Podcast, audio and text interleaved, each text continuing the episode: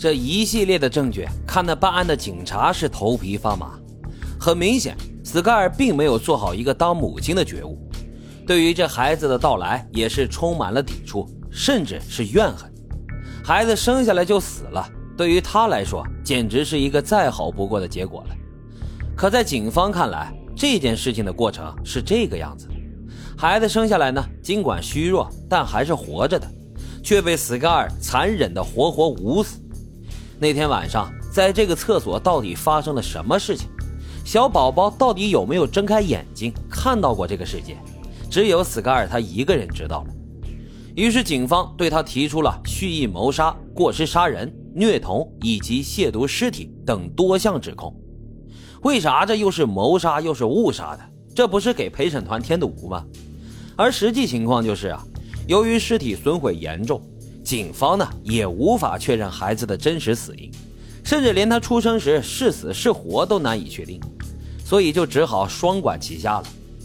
辩方律师则表示，被告只有十八岁，涉世未深，警方在办案的过程当中各种威逼利诱，对被告进行压迫性的提问。你再好好想想，孩子生下来的时候有没有呼吸，有没有哭？有没有在喉咙里面发出那种咯咯咯的声音？一开始呢，对这样的问题，答案呢都是否定的。但是架不住警察一遍又一遍的问啊，足足问了有十七遍之多。问到最后啊，斯盖尔也有点动摇了，表示好像听到了孩子有个动静，但不确定到底是不是哭声。而辩方的心理专家则表示，在刚刚经历了巨大的心理刺激之后。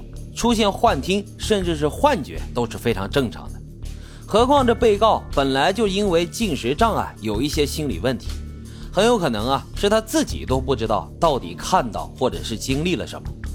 而控方则表示，那么这样我们讲讲价呗，我们这边呢把蓄意谋杀的指控给你去掉，你就认一个误杀，咱不上庭啊，刑期什么的都好商量。而斯盖尔却在这个时候叛逆了一把。坚决不同意认罪。用他的话来说，我不能因为我没做过的事情而坐牢啊！二零一九年九月，此案正式开庭。在取保候审的两年多里，斯盖尔的饮食障碍症依然反复的发作，以至于已经二十岁的他体重只有三十六公斤，瘦小的只能穿进童装，而他的面容已经憔悴的如同老了十岁也不止。此时的他。和之前那个阳光灿烂的拉拉队长小美女比起来，简直是判若两人啊！而整场庭审的辩论核心，自然是那个孩子出生时是否还活着。这一口气儿的区别，不仅能够区分受害人是胎儿还是婴儿，也能够决定本案是否能从杀人划分到堕胎。辩方律师表示，被告称孩子生下来是全身惨白，没有气息。非常符合死胎的特征，而且他也没有剪断过孩子的脐带，说明孩子很可能在腹中的时候脐带就已经脱落了。而如果是这种情况，孩子绝对不可能活到出生的那一刻的。斯盖尔的整个孕期体重只增加了十五磅，比正常医生建议的二十九磅少了将近一半，必然会造成孩子的发育不良。再加上他非常刻意的在整个孕期束紧自己的腹部，不被人发现，也会对胎儿造成氧气不足、羊水过少等等致命的危险。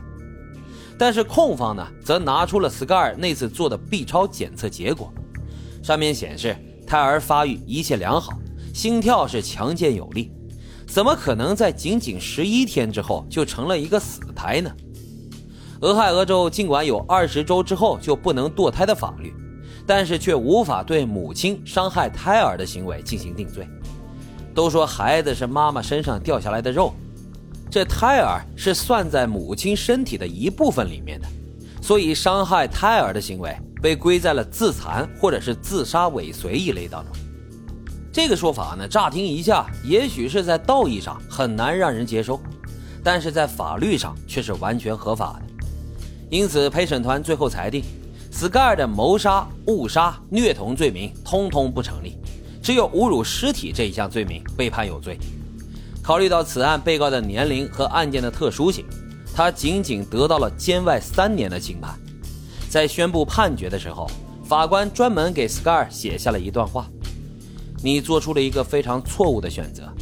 当初如果你选的是另外一条路，也许你的女儿还活着，而且呢，她会因为有你这样一个美丽而且优秀的母亲感到自豪。”听到这话，被告席上的斯盖尔是忍不住嚎啕大哭，也不知道是为自己还是为那个匆匆在世界上走了一遭的小生命。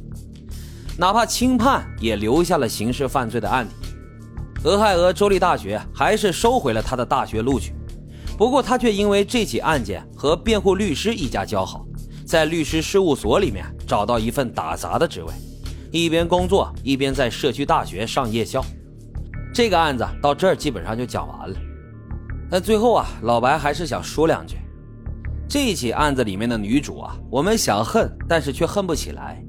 毕竟每个人都经历过迷茫而不知所措的青春期，可能只是运气好吧，才不至于像他一样一步错是步步错，最终酿成了大祸。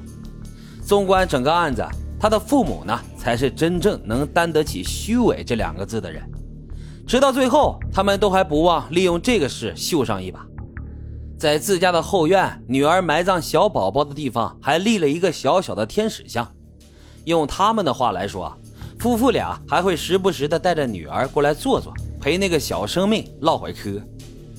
哎，我最后想说，孩子呀，你这次投胎可真是抽了一个下下签呀！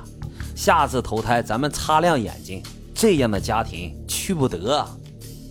好了，今天的案子呢就是这样，感谢大伙儿收听老白茶馆，欢迎大家在评论区积极的留言、订阅、点赞与转发，有月票的也给老白刷上一刷。感谢收听，我们下期再会。